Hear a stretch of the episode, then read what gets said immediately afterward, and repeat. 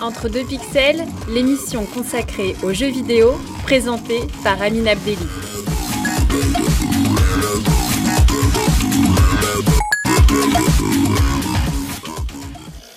Bonjour à toutes, bonjour à tous, bienvenue dans ce premier numéro d'Entre deux pixels, l'émission hebdomadaire sur les métiers du jeu vidéo. Aujourd'hui, j'ai le plaisir de recevoir Caroline Imbert qui travaille dans le jeu vidéo du côté de la communication. Bonjour Caroline, merci d'avoir accepté l'invitation. Bonjour, bah merci à vous. Donc, tu es passé par, euh, par le journalisme, par la fonction publique, par la traduction. Tu as fondé un studio de jeux vidéo, l'association Push Start et ensuite l'entreprise de formation en communication Chromeski. C'est quand même un, sacré CV. bah, disons que voilà, c'est euh, le parcours aussi d'une de, personne qui se cherche et, euh, et, qui arrive petit à petit à trouver ce qu'elle veut vraiment faire. Pour, euh, pour commencer, je te propose de revenir sur, euh, sur ta formation. Quand tu étais au collège-lycée, tu rêvais de faire quel métier? Euh, alors je crois que, enfin, j'ai plus trop de souvenirs des métiers que je, que je souhaitais faire, de tous les métiers que je souhaitais faire. Je sais qu'au collège, on avait eu un, un jour une, une présentation des métiers, enfin, un espèce de forum des métiers, et il y avait un, un, ingénieur en météorologie qui était venu, qui m'avait passionné, je pense qu'il était très charismatique et du coup j'avais décidé euh, que c'était le métier que je voulais faire. Euh, bon, après je me suis, euh, je me suis un petit peu renseignée quand même sur le métier au bout de, quelques années pour me rendre compte que c'était peut-être pas ce que, je... enfin c'était peut-être pas mon rêve. et comme je joue aux jeux vidéo depuis que je suis petite, bah au lycée je me suis dit je vais faire développeur de jeux vidéo. Donc c'est pour ça que, enfin, c'est pour ça que j'ai suivi euh, une, comment dire, une scolarité plutôt scientifique. J'ai fait un bac S euh, option maths.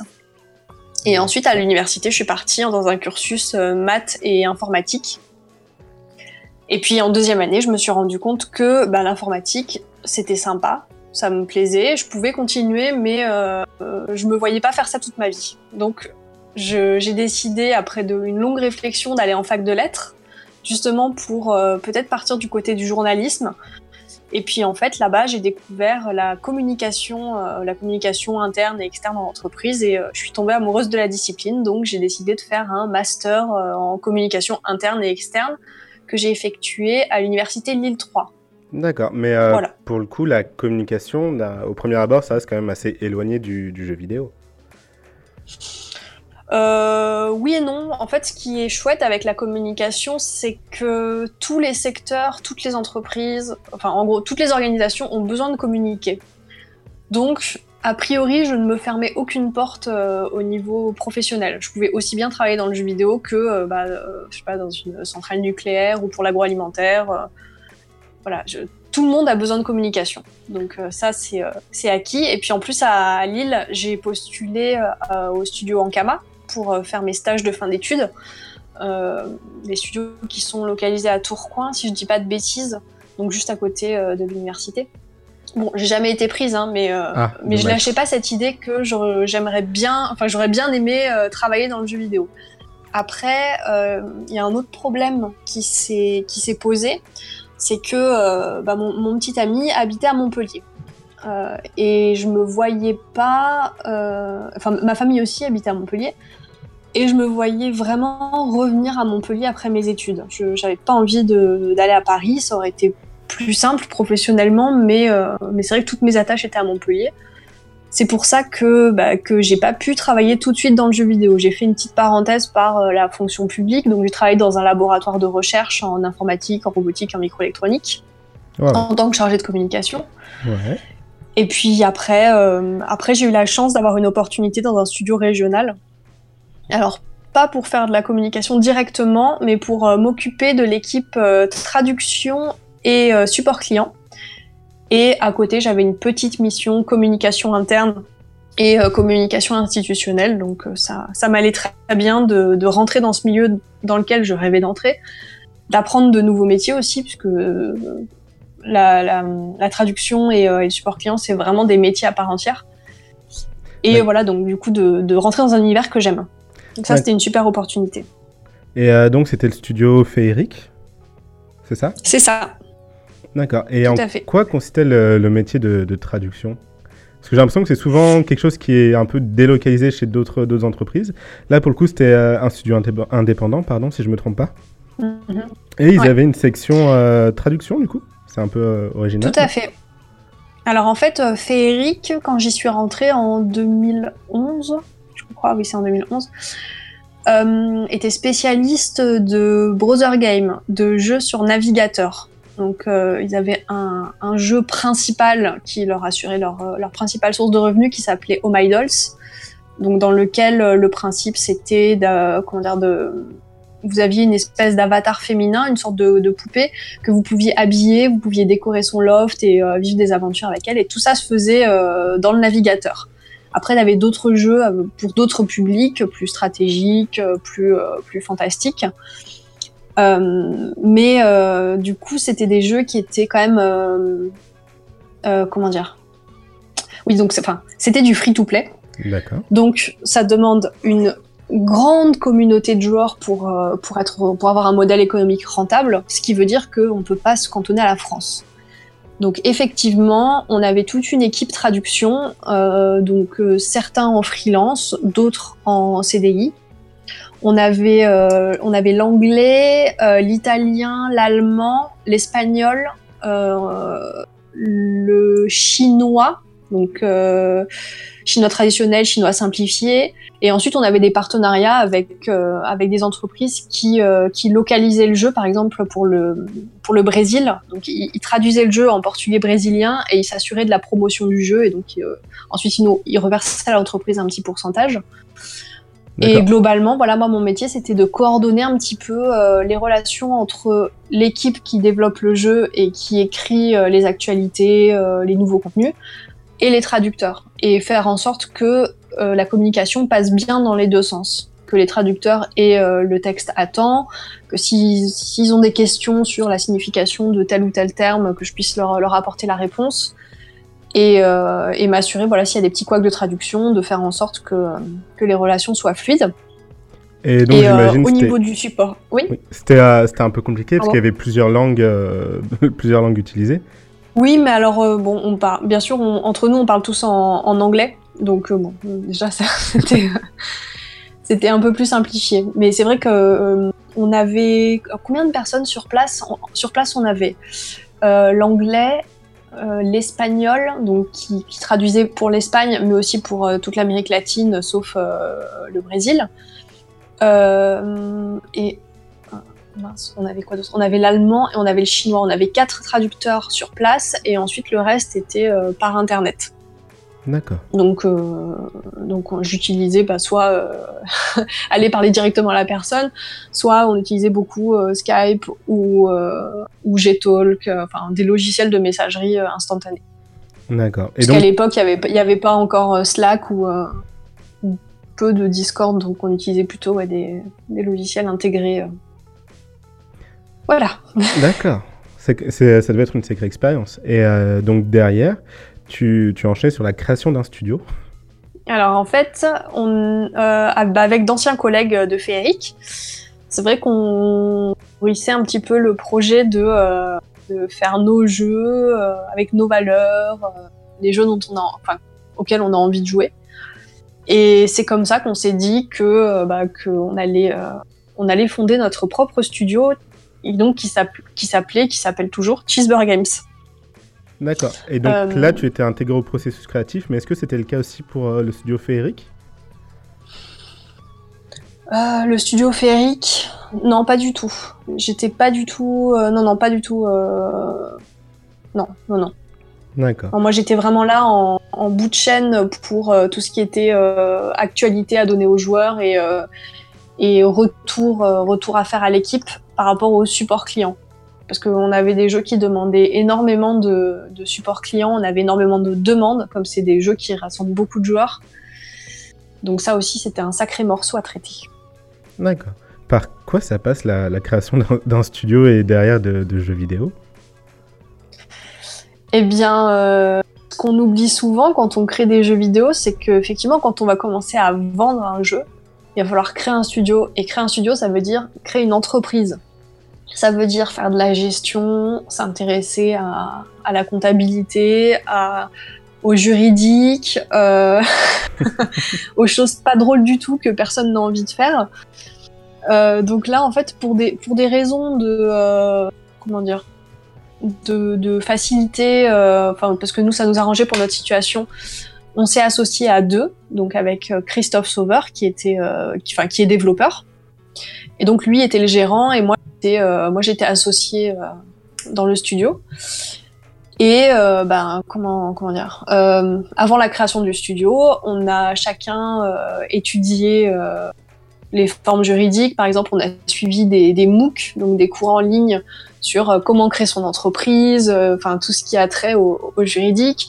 On s'est entouré de, professionnels aussi comme comptable, une juriste pour vérifier que nos statuts étaient bien rédigés, que on voulait faire un pacte d'associés aussi pour s'assurer que en cas de mauvaise entente ou de mauvaise situation, on puisse euh, s'en sortir sans perdre des plumes et sans léser ni l'un ni l'autre.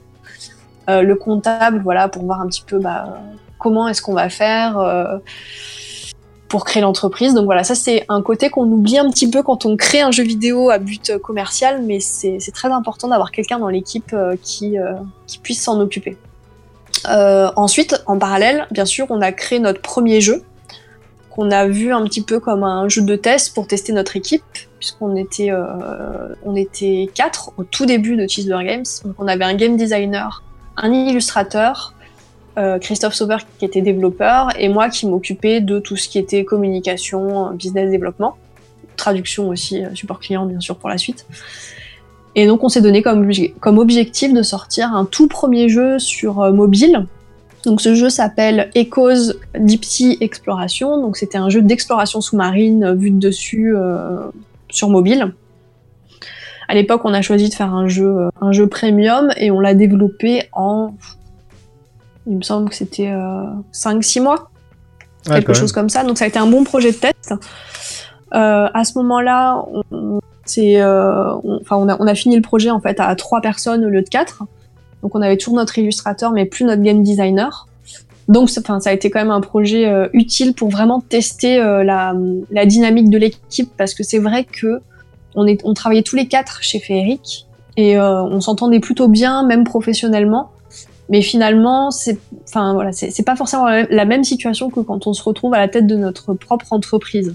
Donc, je pense que ça, c'est un conseil que je donne à tout le monde de vraiment tester, tester votre équipe avec un petit projet ou même une, game jam ou quelque chose comme ça, mais, euh, mais vraiment tester pour voir si, euh, si on s'entend bien, parce que c'est primordial euh, dans un projet. oui, c'est quand même mieux.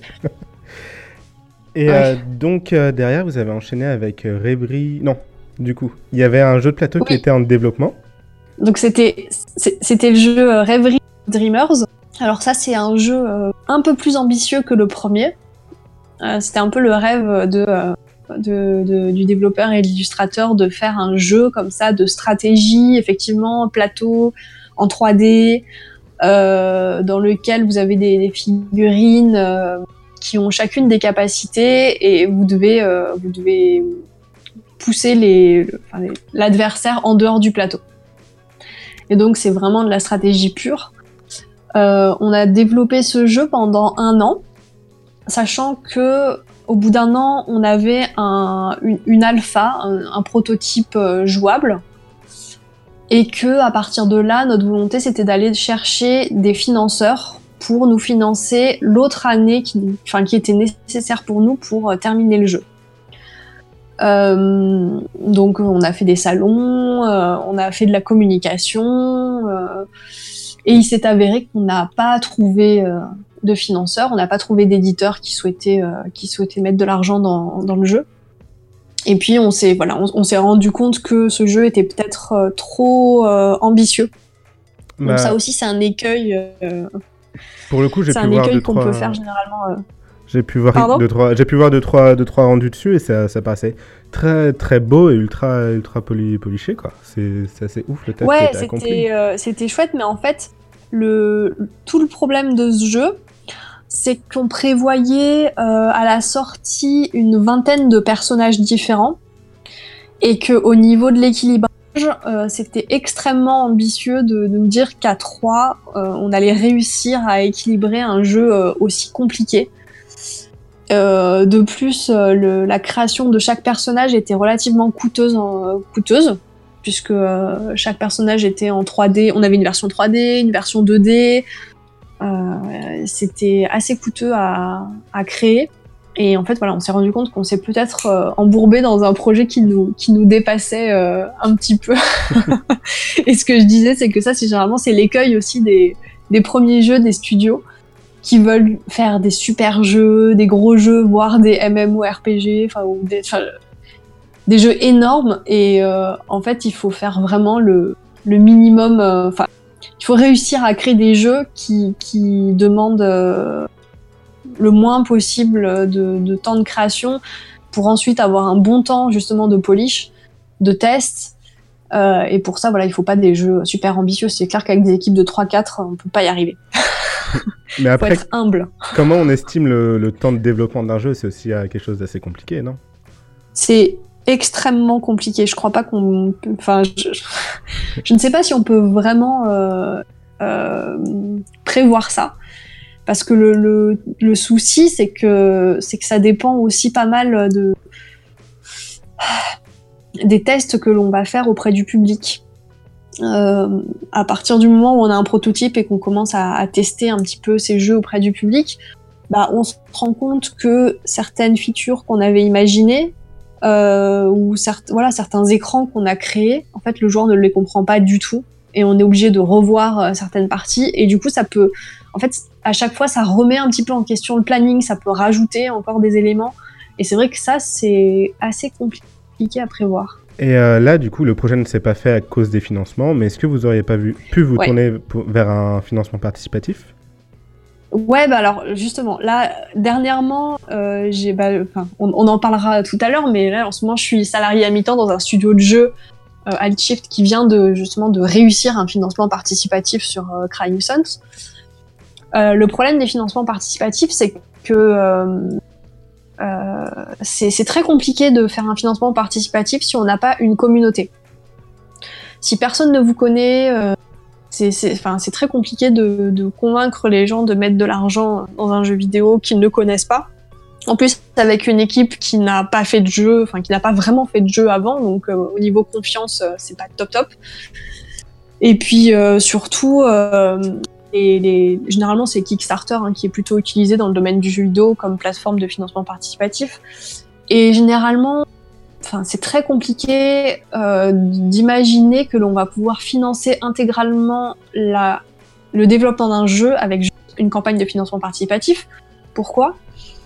Parce que de manière générale, les studios, alors qu'ils soient grands, qu'ils soient petits, euh, demandent des petites sommes pour les jeux vidéo si on demandait au public 200, 300 000 euros pour, euh, pour euh, créer un jeu vidéo, c'est euh, un, un, budget voilà, pour un, bon petit jeu, le public va pas comprendre, puisqu'à côté, il y a des campagnes avec 20 000 30 000 euros, ils vont dire mais pour qu'ils se prennent à demander 200 000 euros pour, pour leur jeu qui en plus n'est pas extraordinaire, qui a pas un rendu extraordinaire.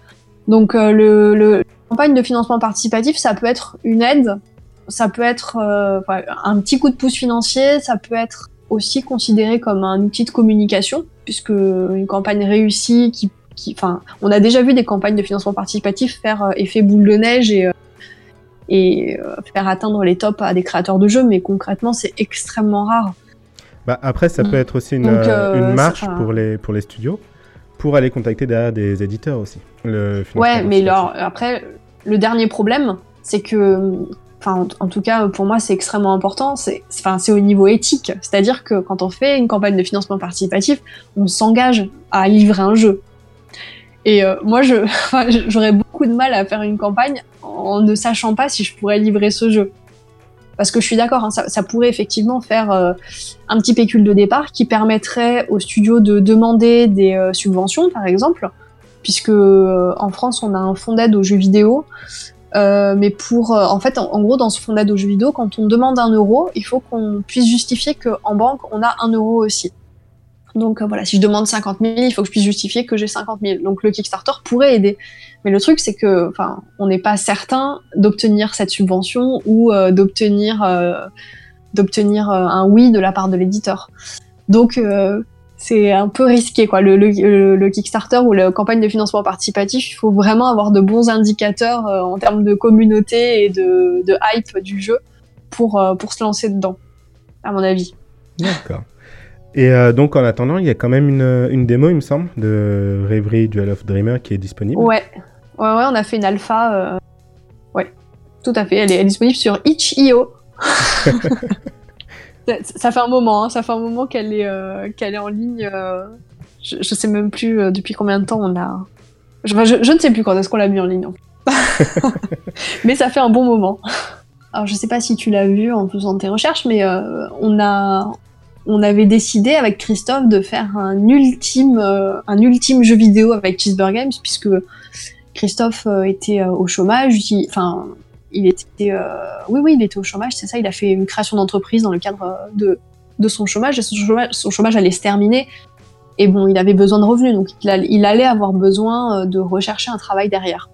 Moi, depuis qu'on avait fondé Cheeseburger Games, je travaillais à côté, donc toujours dans l'administration, je faisais des petits boulots alimentaires à l'université ou euh, dans une école d'ingénieur pour faire de la communication. Mais euh, voilà, lui, il avait vraiment besoin qu'on statue un petit peu sur notre, euh, notre capacité à faire des jeux vidéo et, surtout qu'il voilà, puisse voir qu'on ait des revenus. Sinon, il allait avoir besoin de rechercher d'autres missions ou un autre emploi à côté. Et au moment où on s'est rendu compte que Rêverie, ça, ça n'allait pas fonctionner, notre illustrateur, lui aussi, avait besoin d'argent, donc il, était il s'était engagé dans d'autres contrats. Donc on s'est dit bon, on va, ce qu'on va faire, c'est qu'on va essayer de faire un petit jeu mobile. On va reprendre des assets euh, graphiques de rêverie, et puis on va essayer de se faire un petit jeu en mode euh, game jam, rapide, etc. Qu'on pourra mettre en free to play, euh, peut-être avec de la publicité ou quelque chose comme ça. voilà, c'était un peu notre ultime ultime jeu vidéo. Donc on a on a décidé de développer un autre jeu, qui, enfin qui n'a jamais qui n'est jamais sorti, hein, on avait une petite, euh, une petite démo qu'on a pu faire euh, playtester en reprenant un petit personnage emblématique de rêverie qui est la rognure. Donc c'est un espèce de petit méchant euh, un peu marrant. En fait, j'aime bien comparer ça à des, par exemple, dans Moi moche et méchant, je crois, c'est ça. Les, mignons, du coup. Ouais, les, mignons, c'est ah ça oui. Ouais, oui, c'est ça. Ouais, ok. Donc voilà, on avait pris une petite rognure et puis on avait, euh, on avait déroulé euh, tout, un, tout un gameplay autour de cette petite rognure.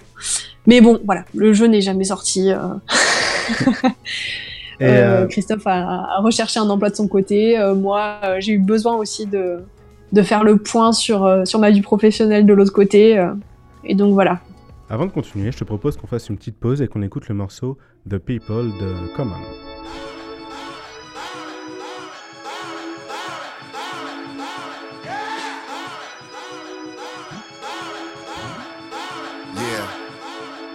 People. This is street radio for unsung hero. Riding in the Rego, trying to stay legal. My daughter found Nemo, I found a new primo. Yeah, you know how we do. We do it for the people and the struggle of the brothers and the folks. The lovers of the dope. Experiment to discover hope. Scuffle for notes. The rougher I wrote, times was harder. Went from rock started to the voice of a martyr. Why white folk focus on dogs and yoga. My people on the low end trying to ball and get over. Lyrics are like liquor for the fallen soldier. From the bounce to the house, it's all our culture. Every day we hustling, trying to get them customers. Law, we ain't trusting them. Thick bras, we lusting them. Sick and tired of punching it. I look on the bus at them. When I see them struggling, I think I'm touching them. The people.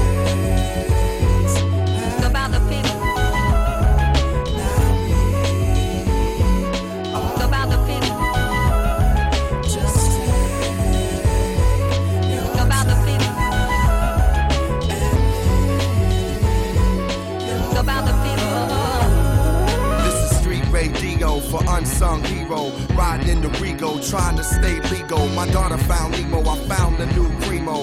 Yeah, you know how we do, we do it for the people. The people said that I was sharp on TV at the Grammys. Though they tried to India, I read me. Got backstage and I bumped into Stevie. He said, no matter what, the people gon' see me. Can't leave rap alone, the streets need me. Hunger in their eyes is what seemed to feed me. Inside peace mixed with beef seemed to breed me. Nobody believed till I believe me the rise, doing business with my guys. Visions realized, music affecting lives. A gift from the skies to be recognized. I'm keeping my eyes on the people, that's the prize.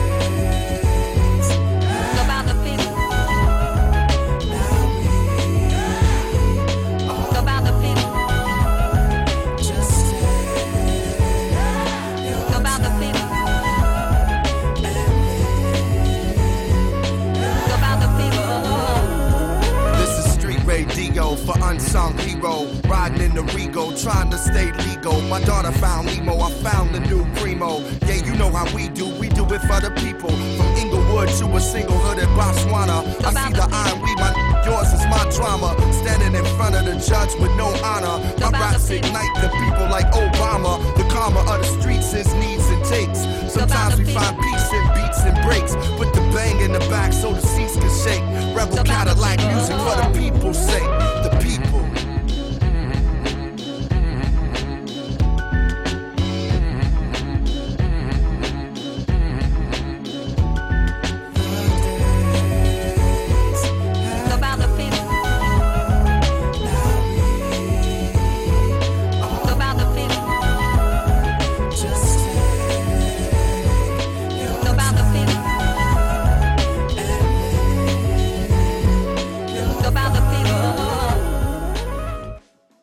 Je suis euh, toujours en compagnie de Caroline Imbert, qui, euh, bonjour. qui est donc là pour nous parler de son parcours dans les, dans les métiers du jeu vidéo. On vient d'évoquer ton l'expérience que tu as eue chez euh, Cheeseburger Game. Et euh, derrière, tu as fondé Chromeski, une Tout à fait. société de formation en communication. Ouais, alors en fait, c'est c'est effectivement une société, enfin, c'est pas, enfin, c'est une micro-entreprise euh, dans le domaine de la communication web et euh, je propose de la formation professionnelle, mais aussi des prestations euh, en communication. D'accord. Et donc toujours en lien avec le jeu vidéo ou Alors, il y a un éventail plus large Ça, c'est les, les, grandes questions à chaque fois. en fait, j'ai deux grandes passions. Enfin, j'ai plusieurs passions dans ma vie. le jeu vidéo, mais aussi la cuisine. J'adore, j'adore cuisiner, j'adore manger, aller chercher euh, de nouvelles idées. Euh, et en fait, après, euh, après que j'ai décidé de, mettre une pause plus ou moins sur Cheeseburger Games, je me suis retrouvée au chômage et j'ai profité de ce temps pour réfléchir à ce que je voulais vraiment faire. Euh, dans un premier temps, je savais que, que le, jeu vidéo ne me suffisait pas. J'aurais bien enfin, que j'aurais bien aimé travailler aussi dans le domaine de la cuisine. Donc, dans un premier temps, ce que j'ai fait, c'est que j'ai créé un blog euh, qui s'appelle Bœuf Carotte et, dont la vocation était de parler de cuisine geek. Donc soit des recettes tirées de jeux vidéo ou d'animés euh, ou de séries télé, soit euh, parler euh, justement d'œuvres, donc toujours jeux vidéo, animés, séries télé, films, etc., qui parlent de cuisine ou qui sont centrés sur la cuisine. Donc ça, c'était vraiment euh, l'objectif de ce blog. Et puis, euh, pendant que j'alimentais ce blog, je réfléchissais aussi sur, bah, sur sur, mes possibilités professionnelles. Et en fait, c'est là qu'est venue l'idée de euh, fonder Chromeski. Et en me disant que les principaux clients sur lesquels j'aimerais me focaliser, ce serait soit les studios de jeux vidéo pour continuer euh, dans le domaine du jeu vidéo, soit tout ce qui touche à la gastronomie au sens large. Euh, enfin, en gros, tout des, des boulangers, des épiciers, des restaurateurs, voilà, ou des gens qui vendent du vin, enfin tout ce qui aurait pu avoir trait à, à de la cuisine. Euh, dans la réalité, ça n'a pas exactement fonctionné comme je voulais parce que autant j'ai un, j'ai un assez bon réseau dans le jeu vidéo, donc euh, notamment aussi du fait que euh, je fasse partie de l'association Push Start et Women in Games, mais ça on en parlera tout à l'heure, je crois. Mmh, tout à fait. Euh, mais en fait dans la cuisine, j'ai zéro contact, j'ai pas de réseau. Donc ça a été assez compliqué d'approcher les, les, restaurateurs, les boulangers, pâtissiers. Au tout départ, mon entreprise enfin était pas du tout un organisme de formation. En fait, c'est en allant démarcher justement ces restaurateurs, ces boulangers, etc.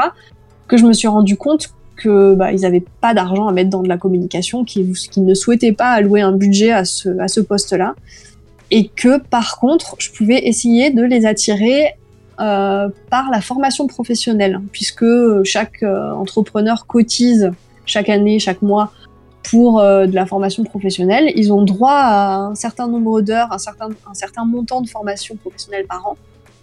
Et donc, je pouvais peut-être les entrer par la petite porte de la formation pour leur, leur prouver que, que, qu'ils ont, qu'ils besoin de faire de la communication pour améliorer leur commerce. Donc euh, voilà, Chromeski a été créé comme ça. Et euh, bah, depuis, je fais quelques actions de formation. Alors, pas forcément dans le domaine du jeu vidéo, pas forcément dans le domaine de la cuisine non plus d'ailleurs. mais voilà, j'arrive à faire quelques, quelques formations, un petit peu de prestations. Et depuis, depuis mars 2018, j'ai eu la chance d'être embauchée à mi-temps dans un studio montpelliérain, dans lequel mon associé chez Tisber Games, donc Christophe Sauveur, est également embauché en tant que lead développeur sur Crying Sons, donc un jeu un roguelite spatial narratif qui va bientôt, euh, qui sortira en début 2019. Et donc depuis mars, je suis salarié à mi-temps chez eux mhm. pour les aider euh, sur tout ce qui est euh, playtest et communication. D'accord. Et donc en fait, ouais.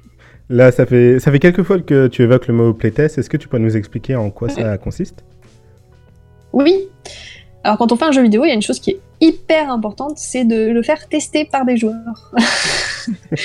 Parce que on aura beau avoir euh, pensé euh, son UX, euh, penser les, la disposition des boutons, la disposition des boîtes de dialogue, penser le gameplay, penser avoir pensé à tout. En fait, quand on met le jeu dans les mains d'un joueur, il ne fait jamais ce qu'on attend de lui. Jamais. Donc, c'est très important de confronter au plus tôt son jeu, voilà, dès qu'on a des prototypes, c'est important de les faire tester pour voir si on va dans la bonne direction, s'ils comprennent tout ce que, tout ce que, en tant que développeur, on souhaite qu'ils comprennent. Euh, s'ils ne comprennent pas, euh, savoir pourquoi. Et euh, voilà, voir s'il n'y a pas de s'il n'y a pas de problème particulier. Par exemple, imaginons vous vous retrouvez avec un testeur qui a des problèmes de vision des couleurs, comme le daltonisme et que vous n'y avez pas pensé avant et que euh, votre jeu est complètement illisible pour, euh, pour les personnes atteintes de ce trouble-là, bah c'est euh, embêtant. si votre boucle de gameplay principale, bah, la plupart des joueurs ne la comprennent pas ou ne savent pas comment faire, bah, c'est embêtant. Pour le coup, c'est très embêtant. Un joueur qui arrive sur votre jeu et ne sait pas quoi faire, bah, c'est super embêtant aussi, quoi, parce qu'il va quitter le jeu, il va mettre une mauvaise note sur Steam, et puis et puis voilà, il ne reviendra jamais. Donc c'est très important de coordonner euh, des, séances de tests assez régulièrement. Et, euh, c'est ce que j'ai fait pour, euh, pour Crying Sons. Donc on a, en fait, ça faisait 2-3 ans qu'ils travaillent dessus. Bon, pas à temps plein, hein, puisque eux aussi, comme presque tous les studios de jeux vidéo petite, moyenne taille, ben, ils ont des prestations à côté, comme du développement de sites web pour des, des, institutions ou pour des entreprises. Donc voilà, ils ont travaillé euh, à temps partiel sur Crying depuis trois ans. Et là, euh, quand ils, m'ont embauché, ils avaient un, prototype qui tenait la route. Et donc voilà, on a organisé les 15 jours des séances de playtest. Donc généralement, j'avais euh, trois testeurs tous les 15 jours. J'installais j'installais la salle, enfin je les convoquais. Même avant ça, j'élaborais le formulaire pour les sélectionner. Et euh, comment on sélectionne un playtester Eh ben en fait, ça dépend totalement de votre jeu. Nous, là, on a un jeu qui se veut euh, inspiré de FTL, donc Faster Than Light, qui est un jeu qui est assez euh, exigeant et qui est joué surtout par des, par des hardcore gamers. Donc là, pour Crying Sons, on avait, on avait besoin d'avoir cette typologie de joueurs-là. Par exemple, si vous recevez quelqu'un qui joue, enfin, qui joue qu'à des jeux hyper casual, bah, effectivement, ils vont rien comprendre à votre roguelite, mais c'est normal, c'est pas, pas la cible. Donc, il faut vraiment avoir bien défini sa cible pour euh, savoir à qui on va faire tester son jeu. Donc là, voilà, je sélectionnais des gens qui, euh, qui aimaient le roguelite, qui aimaient l'univers science-fiction, puisqu'on a un jeu qui est très narratif euh, dans un univers de science-fiction, pour que les joueurs, voilà, ils sachent, enfin, comment dire, ils aient, ils aient, déjà joué par exemple à FTL et que par rapport à FTL, ils disent, ok, je vois que, euh, que ce sont les mêmes, les mêmes contrôles qui sont repris, donc euh, je, je, comprends tout de suite comment jouer. Et ça, ce, ce sera notre typologie de joueurs au final, les joueurs qui vont acheter le jeu. Donc voilà, donc du coup c'est ce genre de joueurs-là qu'on recrute, la cible de votre jeu. Et puis ensuite, moi je les faisais jouer, je les faisais jouer à Crying. Euh, je les filmais aussi en même temps pour pouvoir ensuite regarder la vidéo et noter un petit peu les passages où ils ont hésité, euh, où ils ont pas fait ce qu'on attendait d'eux. Et puis après, je leur pose, je leur pose des questions aussi sur, euh, sur le jeu, des, questions que j'ai établies avec les développeurs auparavant pour savoir ce que eux veulent savoir. Et ensuite, je fais le débrief, je refais le point avec l'équipe, et puis on recommence une séance de playtest. Enfin, je fais le point avec l'équipe qui, qui apporte des modifications au prototype, il me livre un prototype, et puis on refait une séance de playtest. Et voilà, c'est assez itératif en fait comme process. Jusqu'à arriver au produit final, donc. Où il y a une phase où le playtest s'arrête, on se dit là, c'est là, enfin, on arrête quoi, c'est bon et, euh, et on y va? Bah pas vraiment en fait. Là, nous, on, enfin, on a arrêté euh, un petit peu avant le, la campagne Kickstarter euh, les séances de playtest en présentiel. Ensuite, on a fait notre séance de, enfin notre, pardon, notre campagne Kickstarter, durant laquelle on a fourni une démo gratuite à laquelle euh, les joueurs pouvaient jouer. Donc euh, ils nous ont aussi fait des retours là-dessus. Et puis là, depuis la fin du Kickstarter, à peu près un mois après, donc ça fait à peu près un mois, on a commencé euh, la bêta en ligne. Donc là, c'est un peu le même principe, hein, enfin plus ou moins, parce qu'en fait là, c'est l'accès à la bêta en ligne pour les, les gens qui ont participé au Kickstarter à hauteur d'un certain montant pour avoir accès au package bêta. On leur envoie euh, toutes les trois semaines une nouvelle build avec un questionnaire qualitatif. Ils ont accès à un forum pour nous faire des feedbacks, à un, outil de bug report à l'intérieur du jeu pour aussi faire des feedbacks sur ce qui ne fonctionne pas. Et donc là, c'est un peu le même principe, hein, on itère comme ça. D'accord. Et donc, euh, dans, ton précédent studio chez Cheeseburger Game, vous aviez pas voulu opter pour un financement participatif. Et là, vous, vous, êtes lancé sur Kickstarter. quelle était la principale différence du coup?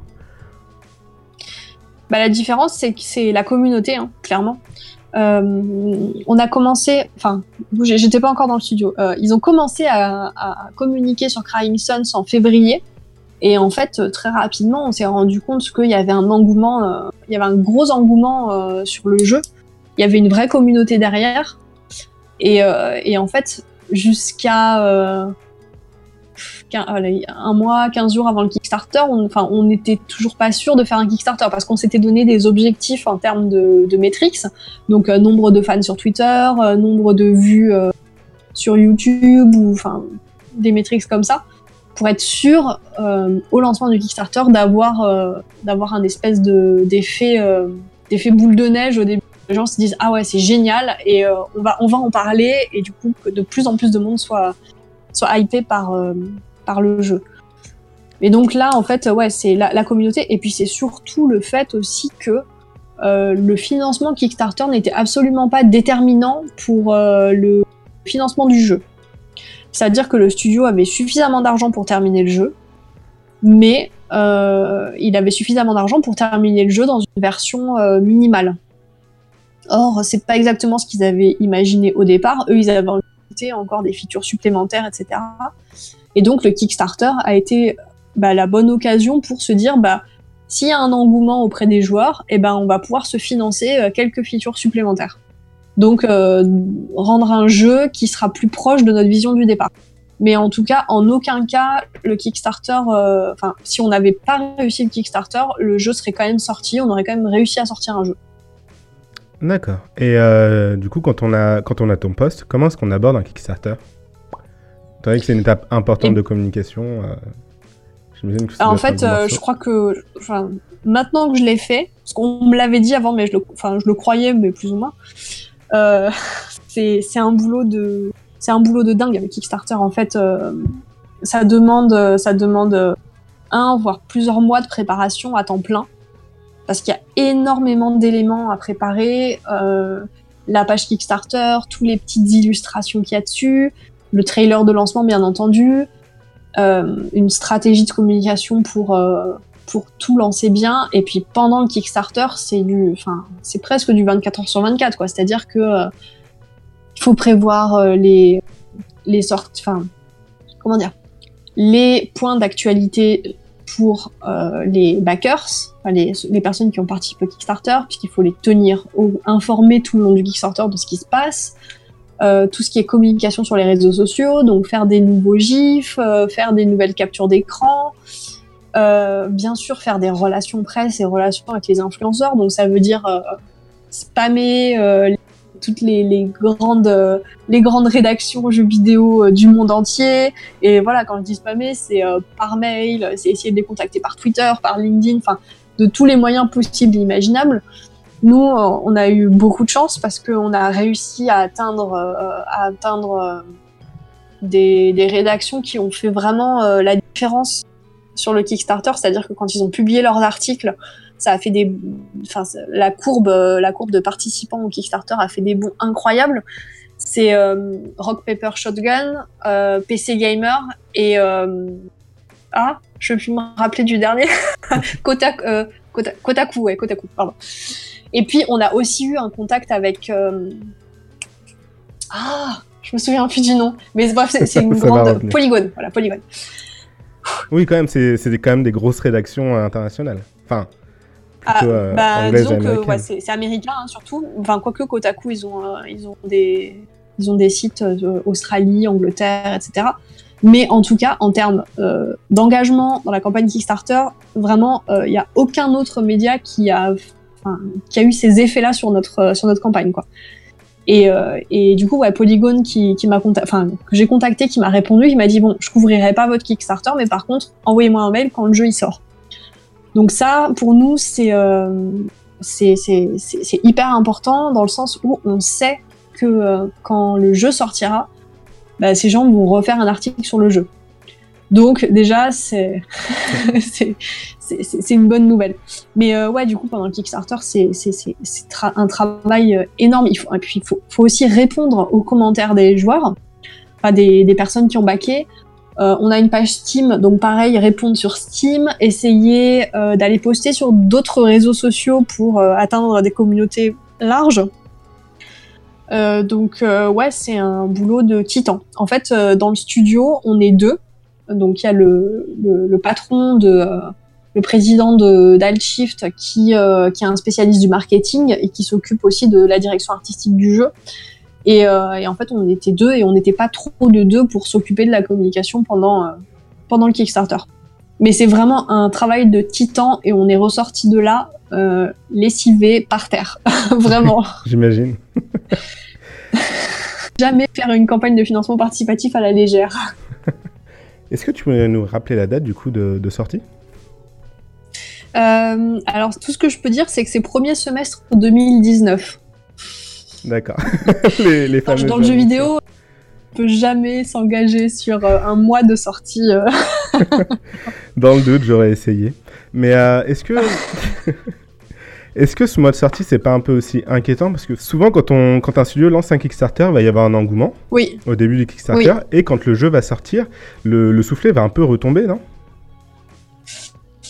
Euh, alors en fait, c'est bah, toute la difficulté du travail de communication, c'est-à-dire que notre boulot, c'est de faire en sorte de garder euh, la hype, l'intérêt pour le jeu jusqu'à la sortie. Donc ben, on bosse pour ça, on se fait des, petites stratégies de communication. Et puis euh, après, nous, la plateforme principale de sortie de notre jeu, c'est Steam. Donc ben, notre objectif maintenant et jusqu'à la sortie, c'est de faire en sorte que les gens nous ajoutent à leur wishlist. Parce que parce que euh, c'est un outil qui nous permet, lorsque le jeu sortira, de faire en sorte que tous les gens qui sont sur la wishlist soient notifiés de la sortie du jeu. Euh, donc euh, ne nous oublie pas.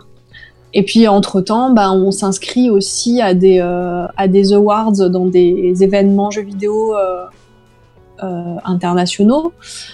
Euh, voilà, on essaye de, faire évoluer notre démo, de parler de la bêta, de parler de ce qu'on fait et de communiquer pour faire en sorte que bah, l'intérêt pour le jeu ne s'essouffle pas. Ça, c'est le boulot de la, communication. D'accord. Et là, je, là, tu parlais de Steam, euh, j'y pensais. Récemment, ils ont un peu ouvert les vannes au niveau de leur catalogue pour, euh, pour les indépendants. On retrouve énormément de titres plus ou moins qualitatifs. Donc, comment est-ce qu'on fait pour, euh, s'en sortir sur, euh, sur Steam aujourd'hui, quand on s'apprête à sortir un jeu? Euh, bah, J'ai envie de dire que c'est un petit peu comme le Kickstarter. Il faut construire sa communauté sur différents canaux de communication pour faire en sorte que. en fait, je pense que Steam, c'est un peu la même problématique que les stores mobiles, l'Apple Store et le, et le Google Play Store. C'est-à-dire qu'ils ont un algorithme qui fait que plus tu as de succès, plus ton jeu va être mis en avant. Euh, donc, le plus important, c'est d'essayer de tout faire en sorte pour que dès les premières heures ou le- les premières journées de sortie d'un jeu, il y ait le plus de gens possible qui viennent, qui l'achètent, qui te laissent des commentaires positifs, pour que ensuite tu sois euh, pris dans l'algorithme Steam ou, euh, Store mobile et que bah, tu ressortes pour que pour que pour que bah, pour avoir de plus en plus de succès en fait et que et que Steam te prenne en compte et te suggère à des à des joueurs. Et ça encore après c'est tout le boulot de la communication mais du coup ça veut dire qu'il faut travailler sur plein de canaux différents. Nous on est sur Twitter euh, Facebook, on est sur Facebook mais bon aujourd'hui Facebook euh, c'est euh, c'est un peu compliqué en termes de communication. Plus ça va plus enfin moins les pages euh, montrent les enfin moins Facebook montre les actualités des pages aux personnes qui sont sur Facebook. Euh, ouais, on a beaucoup Twitter, on a une newsletter aussi. Euh, on compte beaucoup sur euh, les, les, les updates, les actualités Kickstarter. Puisqu'à chaque fois qu'on poste une actualité, bah, tous nos backers, toutes les personnes qui ont participé reçoivent l'actualité. Donc voilà, on joue, on joue sur plusieurs tableaux différents pour, bah, pour faire en sorte que le jour de la sortie sur Steam, on réussisse à aller dans les, dans les, dans, dans les tops, quoi, dans les charts.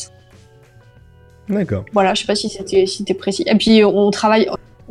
Je, autre chose que j'ai oublié de dire comme canal de communication très important, c'est bah, la presse et les influenceurs aussi. On travaille beaucoup. euh, enfin, du coup, je, je m'occupe de ça chez Altshift, mais on travaille beaucoup la relation avec euh, des streamers, des youtubeurs, enfin, des twitchers, enfin, voilà, des, euh, des, des, des personnes qui jouent en ligne, des gros influenceurs. On travaille beaucoup nos relations avec eux pour, euh, pour être sûr que bah, qu'ils nous oublient pas et que, et que ça leur fasse plaisir aussi de montrer le jeu à leurs abonnés quand le jeu sortira. Et euh, Parce que ça aussi, c'est euh, c'est un gros vecteur de communication. pour les influenceurs, par quoi ça passe? Je pense à notamment Mister MV qui, par jour, doit recevoir plusieurs centaines de, de mails de, de communicants pour qu'ils testent, testent leur jeu. Comment est-ce qu'on fait pour sortir son épingle, son épingle du jeu? Ou alors, est-ce bien, qu'on euh, préfère s'adresser à des petits streamers qui ont plus de disponibilité? Bah alors ça, euh, c'est des stratégies, c'est enfin c'est des stratégies à adopter. Euh, Il y a pas longtemps là, il y a un article qui est sorti euh, du directeur marketing euh, de Dead Cells. Donc euh, tu vois le jeu, euh, le jeu du, du studio Motion Twin qui est d'ailleurs français, qui a fait un gros carton. Et en fait, euh, le mec disait que euh, effectivement, il, il vaut, il vaut mieux se concentrer sur des influenceurs petits, moyens, plutôt que des gros parce que parce que au final euh, si comment dire atteindre des gros c'est compliqué parce qu'effectivement ils sont ultra sollicités. Et puis bien souvent ils vous demandent, euh, demandent des sommes astronomiques pour faire une review. Alors que des petits euh, bon déjà potentiellement ils peuvent grossir. Mais surtout si vous réussissez à toucher beaucoup de petits et que euh, et que sur internet votre jeu commence à faire du buzz euh, via les petits influenceurs. De toute façon, les gros le couvriront aussi, puisque euh, il y a un moment où, euh, ils, ils peuvent pas ne pas couvrir un jeu qui commence à faire du bruit euh, sur Internet. Pareil pour euh, les. Enfin, c'est- d'ailleurs pareil pour les euh, les journalistes euh, au final, quoi. Enfin, L'important, c'est de trouver un moyen de faire parler de son jeu. Et euh, c'est très marrant que tu me parles de Mister MV parce que euh, on a réussi à faire couvrir Crying Suns euh, par Mister MV qui a fait une vidéo, euh, un stream de Crying Suns pendant le Kickstarter. Mais en fait, je, je pense pas que ce soit grâce à moi. parce que effectivement, moi, je lui ai envoyé des mails. Je pense pas qu'il les ait vus, mais en fait, je pense que c'est grâce à sa communauté. Parce qu'on avait des, gens- des membres de la communauté de Mister MV qui nous disaient mais vous devriez contacter Mister MV, c'est tout à fait le type de jeu qu'il pourrait couvrir et tout. Et moi, j'étais là mais mais je l'ai contacté, mais euh, mais il, il m'a pas répondu. Et finalement, je pense que c'est sa communauté qui a dit euh, ah là là, tu devrais essayer Crime Sons et tout. Et finalement, il l'a essayé. Donc euh, bon, D'accord. Donc les- la, rien n'est perdu. la communauté a autant d'influence que, que les communicants. Assez- Mais bah oui, de toute façon, aujourd'hui, un communicant, il doit, il doit savoir euh, jongler avec, euh, avec, euh, avec tous les canaux de communication potentiels. On n'est plus à la communication d'il y a 20 ans où euh, c'était de la communication descendante, on maîtrisait les outils de communication. Aujourd'hui, euh, on lance des bouteilles à la mer. Alors après, on peut les lancer plus ou moins bien, hein, avec plus ou moins de précision, mais globalement, on n'est ja- jamais vraiment sûr de ce qu'on va récolter. Quoi. Donc on essaye de mettre toutes les chances de notre côté. Moi, je dis, je plante plein de petites graines et puis, euh, et puis on voit après. Eh bien, pour l'instant, ça a l'air de payer, étant donné que le Kickstarter a été, euh, a été validé, tout simplement. Ouais, mais c'est aussi euh, grâce au boulot euh, de l'équipe qui, qui a quand même fait des mots aux petits oignons, quoi. Enfin, vraiment, ils, sont, ils sont vraiment talentueux, quoi. Comme on dit, hein, on peut avoir un super communicant, super marketeur, si le jeu est pas bien derrière. Ça sert à rien. Après, il faut les deux. Voilà, il faut, il faut une bonne équipe, un bon jeu, et puis il faut des bons communicants à côté. c'est sûr, ça aide un peu plus. On arrive bientôt au bout de, au bout de l'émission.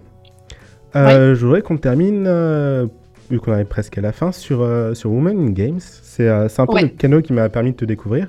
Est-ce que tu pourrais nous en dire plus sur, sur cette association? Oui, alors c'est une association qui a été créée il y a maintenant un an, un tout petit peu plus d'un an, enfin ça a été créé en septembre 2017, et qui rassemble bah, les... Enfin, qui a pour but de promouvoir la mixité dans l'industrie du jeu vidéo. Parce que, parce que y a grâce aux, différentes enquêtes qui ont été faites, on s'est rendu compte que, euh, bah, au final, il y, a 15% de femmes dans le monde du jeu vidéo. et c'est trop peu dans le sens où, euh, enfin, comment expliquer? Pour créer des jeux vidéo certifiés, euh, correspondent à tous les publics, il faut forcément des créateurs qui, qui sont aussi diversifiés. Alors ça passe par le sexe, donc euh, plus de femmes.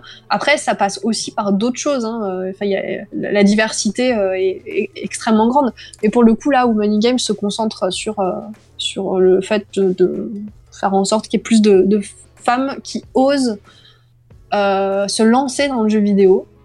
Et, et du coup, l'association propose plusieurs, plusieurs actions, plusieurs actions différentes. Alors, euh, là aujourd'hui, je vais pas pouvoir toutes vous les détailler parce que c'est, euh, enfin, parce qu'il y en a beaucoup. Donc, euh, je vous, enfin, je vous invite, si jamais vous êtes intéressé, je vous invite à aller voir le site web Women in Games France. On le mettra en lien de l'émission sur, sur le podcast du coup. C'est ça. Mais après, voilà, il y a, y a à destination des, des scolaires donc euh, collégiens, lycéens, pour les informer des différents métiers du jeu vidéo qui existent, parce que euh, bah, en fait, on, ne sait pas quels sont les métiers du jeu vidéo. C'est ce que tu m'expliquais euh, d'ailleurs en, préparant cette émission. C'est ça. Donc ça c'est important. Il y a des actions à destination des femmes qui sont déjà dans l'industrie du jeu vidéo pour faire en sorte que ces femmes bah, se rencontrent, s'aident, se coachent, se donnent des conseils voilà, ou s'aide dans les moments difficiles, parce que c'est des choses qui sont importantes aussi. Euh, il y a des actions euh, qui sont par exemple aussi en direction de l'e-sport. Là, je sais qu'ils sont en train de, faire en sorte d'avoir euh, d'avoir des équipes féminines d'e-sport, de les coacher, voilà, pour voir plus de femmes aussi dans les compétitions de jeux vidéo. Au sein de la structure Women Game, du coup. Ouais, tout à fait. après, il y a aussi des actions de formation qui sont, qui sont prévues envers euh, des managers, par exemple, pour euh, les, les former à tout ce qui est euh, biais psychologique, enfin tout ce qui est sexisme ordinaire, pour faire en sorte qu'ils puissent manager leurs équipes avec plus de, bienveillance, moins de sexisme. moi, j'ai suivi l'année dernière une formation aussi à la prise de parole en public, parce que finalement, on se rend compte qu'il n'y a pas trop de rôle modèles féminins qui sont mis en avant dans l'industrie du jeu vidéo. Donc euh, l'association travaille aussi là-dessus, faire en sorte que plus de femmes soient présentes dans les conférences, que plus de femmes soient mises en avant, que plus de femmes soient interviewées par les aussi, enfin qu'on puisse les entendre pour peut-être susciter des vocations chez des jeunes filles qui peuvent se dire ah ben elle l'a fait, moi aussi je peux le faire. Oui, c'est vrai, parce qu'à l'époque où, où du coup tu as commencé à.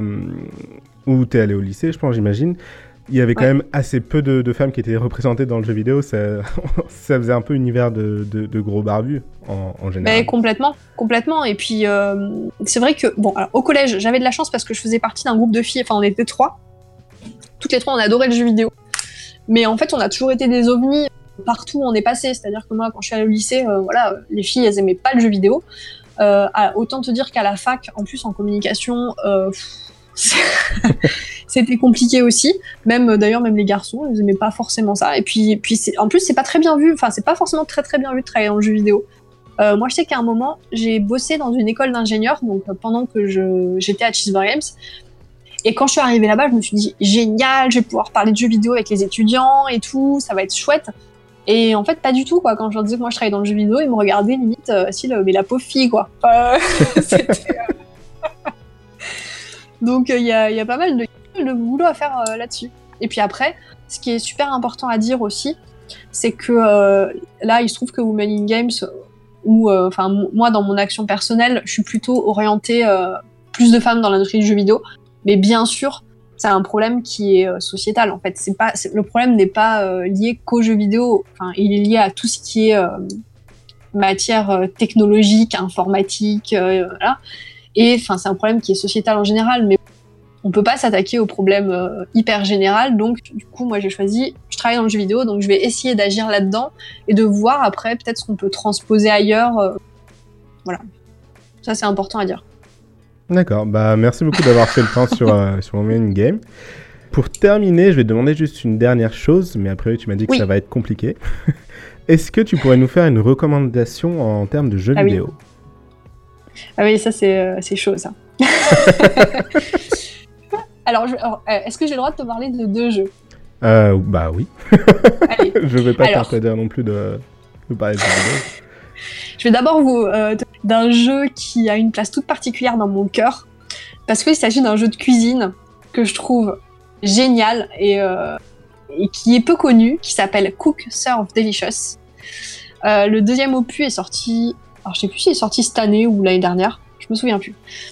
Mais bref, c'est un jeu de gestion de cuisine qui est euh, assez difficile, assez hardcore, qui demande d'avoir de bons réflexes mais euh, voilà, qui met l'eau à la bouche et qui est vraiment, je trouve, en termes de gameplay, euh, qui surpasse à peu près tous les jeux de cuisine qui peuvent exister. Donc c'est un jeu indé aussi, alors fait par, des Améri par un Américain, mais super jeu. Donc celui-là, je l'aime d'amour parce que c'est vraiment, c'est le jeu que j'aurais aimé faire en fait. Enfin, c'est un des jeux que j'aurais aimé faire parce qu'il y en a d'autres, mais je le trouve vraiment très très bien. Et puis après, si je peux te parler d'un autre jeu, c'est un jeu que j'ai commencé il y a pas longtemps, pourtant il est sorti il y a plusieurs années, et il s'appelle Undertale. Est-ce que tu connais? Euh, J'en ai beaucoup entendu parler, c'est dans le top de ma, de ma liste Steam, qui est très ouais. longue. En fait, euh, moi je m'étais dit, bon, euh, j'ai pas envie de le faire sur ordinateur parce que c'est vrai que les R... enfin j'adore les RPG en fait euh, au collège j'ai découvert euh, Final Fantasy et puis après je me suis engouffrée dans les JRPG jusqu'à jusqu'à la fac à peu près. Et, et je m'étais dit, bon, j'aimerais bien faire un RPG, mais j'aimerais le faire sur Switch, parce que je trouve que c'est une console qui est hyper bien pour ça, on peut, on peut y jouer un petit peu partout, voilà, c'est sympa. Et donc, Undertale est sorti il y a 3 ou 4 jours sur Switch, je crois, donc je l'ai acheté il y a 3 ou 4 jours. et c'est un jeu qui... Enfin, je l'ai pas fini, du coup, mais euh, je... C'est un jeu qui est connu pour être euh, extrêmement bienveillant, pour casser un petit peu les codes du jeu vidéo, c'est-à-dire qu'on n'a pas, on n'a pas besoin de se battre pour le terminer, on peut discuter ou agir sur les monstres entre guillemets qui se présentent à soi. Après, c'est vrai qu'il est moche. Enfin, concrètement, il est pas très beau. Il donne pas très envie. Mais euh, moi, ce que j'aime particulièrement dans les jeux, c'est vraiment l'expérience que je vais en retirer, euh, l'expérience que je vais vivre avec ce jeu. Et pour l'instant, euh, ce jeu me plaît beaucoup. Vraiment, on est dans la mouvance RPG. C'est surprenant.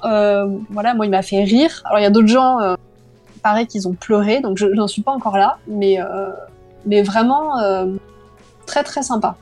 moi, j'aime bien les jeux qui sortent un petit peu des cases euh, triple A, blockbuster, et je trouve que celui-là est vraiment idéal pour ça. Bah, au niveau des retours que voilà. j'ai eu jusque-là, c'est vrai qu'Undertale, c'est l'un des, l'un des jeux à faire au moins une fois dans sa vie, quoi, d'après ce que, ouais, ce que ouais, j'ai compris.